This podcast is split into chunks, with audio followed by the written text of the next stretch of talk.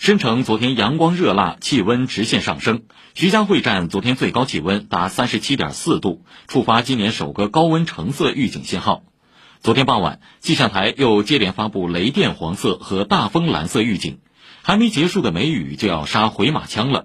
市气象局首席服务官韩宁介绍，今天起，申城再次卷入梅雨带，将多发强对流天气，会出现短时强降水和雷雨大风。全市的雨量分布不均。预计局部的雨量能够达到五十到八十毫米，那么过程中还会伴有雷电、短时强降水和雷雨大风这种对流性天气。那么气温呢，未来三天呢有所回落，最高气温在三十一到三十三度之间。从十一号开始呢，整个雨带又会北抬，本市又会转为一段时间的一个晴雨天气。